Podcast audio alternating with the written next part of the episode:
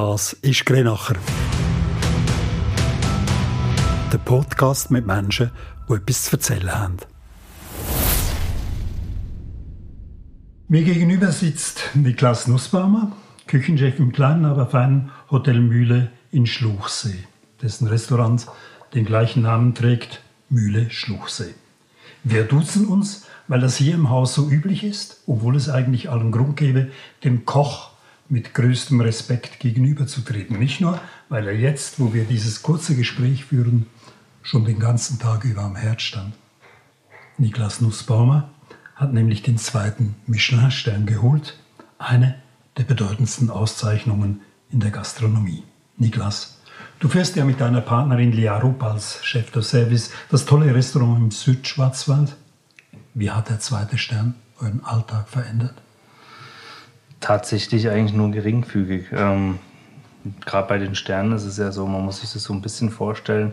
Man wird ja eigentlich für das ausgezeichnet, was man geleistet hat. Sprich, es ist eine, eine Auszeichnung, die die Vergangenheit bewertet. Und dadurch haben wir uns, ja, auch wenn es nicht immer einfach war, versucht oder haben wir uns einfach darauf besonnen, auf dem Teppich zu bleiben und genauso weiterzumachen, wie wir, wie, wir, wie wir gemacht haben. Für uns war es tatsächlich mehr eine Bestätigung, dass wir auf dem richtigen Weg sind und in den letzten zwei Jahren, die ich jetzt hier bin, äh, die richtigen Entscheidungen im Großen und Ganzen getroffen haben. Ist das dann auch irgendwie ein Ansporn, noch einen dritten Stern zu holen?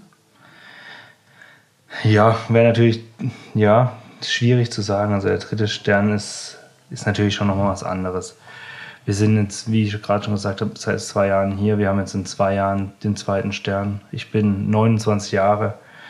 Ich bin sehr, sehr, sehr zufrieden mit dem, was wir hier erreicht haben. Das ist, hat die Erwartungen, die wir an uns selbst gestellt haben, übertroffen. Und deshalb ist es, glaube ich, eigentlich erstmal ähm, ein Plateau, das man erreicht hat, auf dem man sich neu sortiert, auf dem man die Karten nochmal neu gemischt sind, auf dem man den Betrieb nochmal ein bisschen, ich sag jetzt mal, verändern kann, optimieren kann. Und was dann passiert, glaube ich, kann man, kann man eh selber nicht entscheiden. Du hast ja aber eigentlich schon dein ganzes kurzes Leben lang in Sterne-Restaurants gearbeitet. Also zuletzt bei Christian Jürgens am Tegernsee. Genau. Ähm, ist das irgendwie so eine Art Sucht oder wie soll ich sagen, eine, eine Leidenschaft auf diesem ganz hohen Niveau Tag für Tag Spitze abzuliefern? Ich glaube, eine, Sucht ist es auf keinen Fall. Also wenn man einfach den Beruf liebt und die, das die Leidenschaft ist, dann ist ja eigentlich das Naheliegendste, das so gut wie möglich zu machen. Und das ist schon so ein bisschen mein, mein Drang, dass man immer besser werden will, dass man immer Sachen optimieren will. Aber ja, ich glaube, es geht auch einfach viel ums Kochen. Um das Handwerk Kochen zu erlernen und zu verbessern und sich selbst darin zu verbessern. Und deshalb ist es einfach das Logischste, dass man natürlich versucht, so gut wie möglich in dem, was man macht, zu sein. Es könnte, es könnte aber auch auf ganz anderen, in ganz anderen Ebenen sein. Also zum Beispiel das Brot, das wir hier servieren, ist hausgebacken und da sind hunderte Stunden Arbeitszeit und Literatur reingeflossen und das kann, das kann sich keiner vorstellen. Und ich glaube, dass genau das das Besondere hier ist, dass das, was wir machen, dass das akribisch ist und dass wir versuchen, das Beste draus zu machen. Und wenn wir das nicht können, dann machen wir es einfach nicht. Ich weiß mal, wie ich mal hier war, hast du mir erzählt, dein Großvater, glaube ich, war Bäcker. Genau, und meine, fast meine ganze Familie. Ja. Genau, und, und das erste Mal war ich wirklich auch so wahnsinnig geflasht von diesem Brot und ich bekam dann an diesem ersten Mal, wie ich hier essen durfte, auch noch was ganz Spezielles habe ich gefunden. Und zwar war das irgendwie eingelegte Sellerie mit irgendwie einem Petersiliensalat und einem konfierten, sage ich jetzt mal, konfierten Ei. Nochmal die drei Bestandteile. Sellerie, Petersilie, Ei. Eigentlich ganz simple, einfache Zutaten, aber eine Geschmacksexplosion und eine Kombination, die einem wirklich umhaut. Wie kriegt man das hin? Viel ausprobieren. Also ich muss sagen, das, äh, das einzige Gericht, das es seit dem ersten Tag, seitdem wir hier sind, jeden Tag im Menü gibt. Das ist unser, wir nennen es junge, junger Klassiker. Ähm, war witzigerweise auch das letzte Gericht, das wir für das erste Menü kreiert haben. Drei Tage vor der Eröffnung ist das passiert.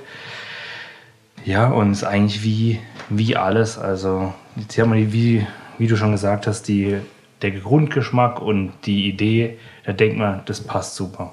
Das, ist, sind hundertprozentige Komponenten, die miteinander wollen, die zueinander passen. Und dann ging es aber darum, dass man äh, anfängt, da den besonderen Reiz rauszuholen. Das, das haben wir vor allem mit viel Weißwein und Wermut gemacht, um so ein bisschen, ich sage jetzt mal, den Sellerie nicht so typisch süßlich, wie es manchmal passiert, wenn man den kocht, sondern eher kräutrig, herb, säuerlich behandeln, sowohl die Creme als auch Püree. Wir arbeiten mit einem kleinen Petersiliensalat, äh, mit dem wir frisch marinieren.